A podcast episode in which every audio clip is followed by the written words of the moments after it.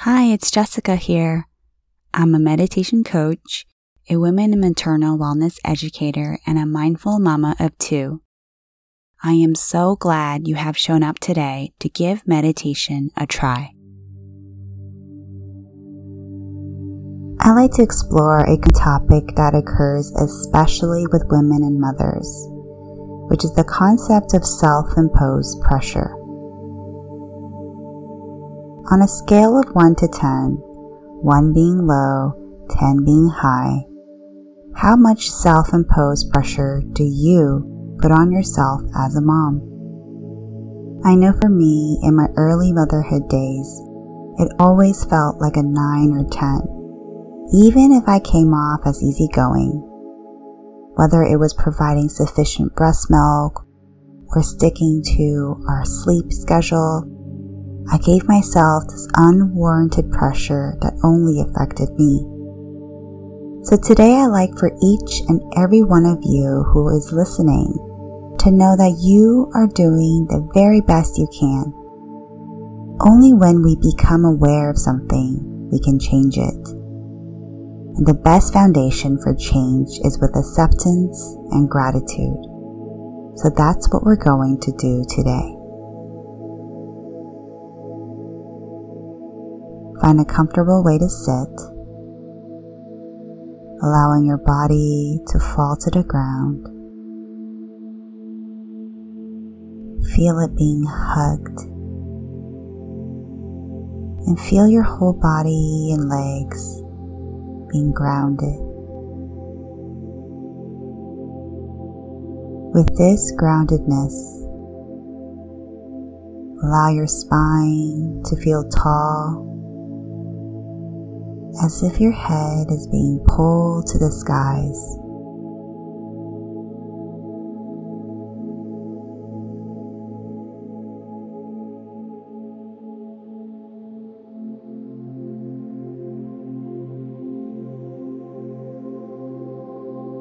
Now go ahead and breathe three deep breaths in and out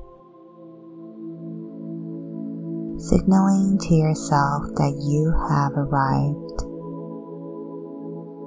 that you are here in your meditation and ready to relax.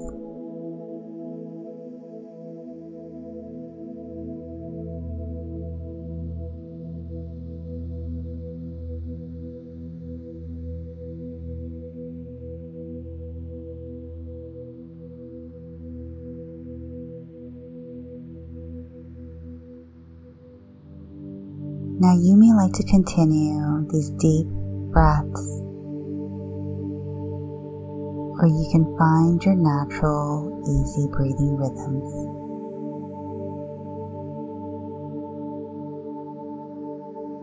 Now, Mama, imagine your child or children standing before you Now I'd like for you to look at all the qualities of your beautiful child. See his or her beauty, sweetness, curiosity, playfulness. Just see everything you love about them and see yourself filling up with all the love and pride and appreciation they elicit out of you.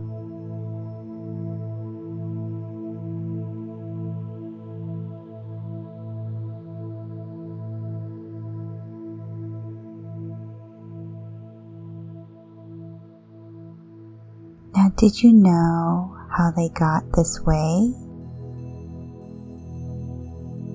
These souls that you love so deeply is because of you. You are modeling for them in every moment.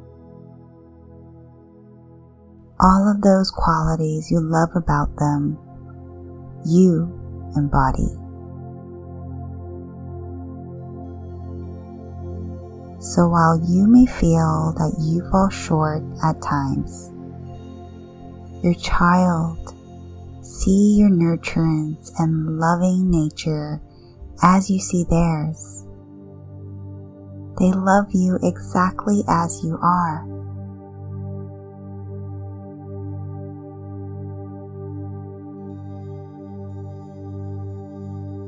Okay, now, Mama, let's shift to you.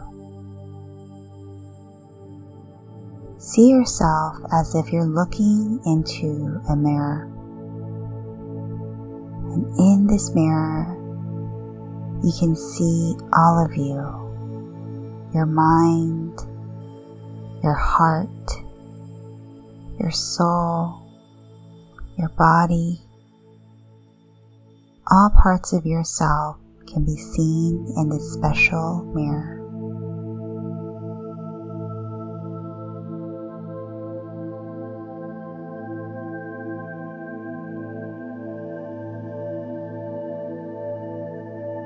Notice that while some qualities you determine as good or bad, right or wrong, they are essentially all part of you.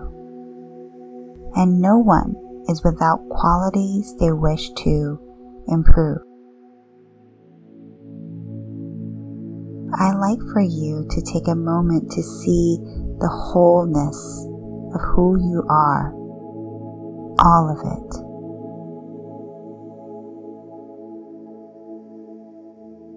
Truly look at yourself.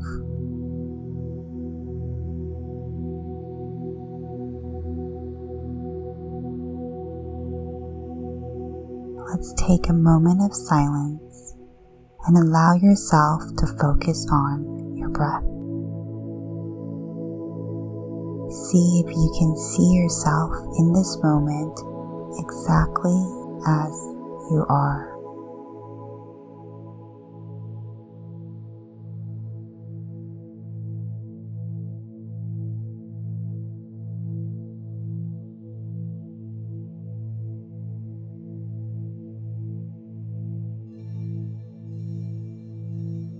If your mind has wandered, it's okay. Simply bring yourself back to your breath with self love and self acceptance. You are doing great.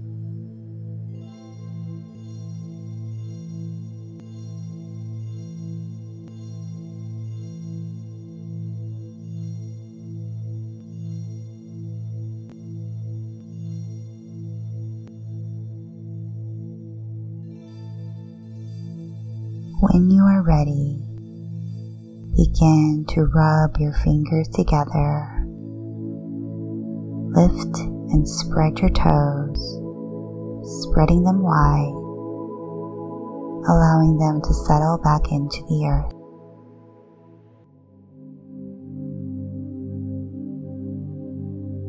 When you feel ready, gently open your eyes.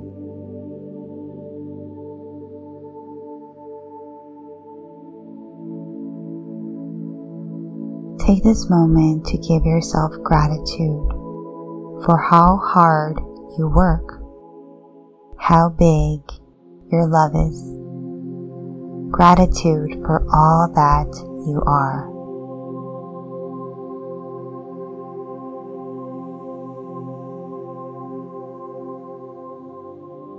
With your hands over your heart, I invite you to pronounce out loud the following mantra.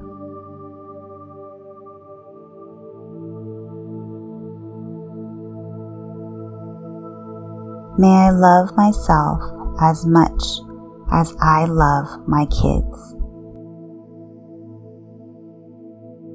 May I see myself as the way my kids see me. May I love myself just as I am.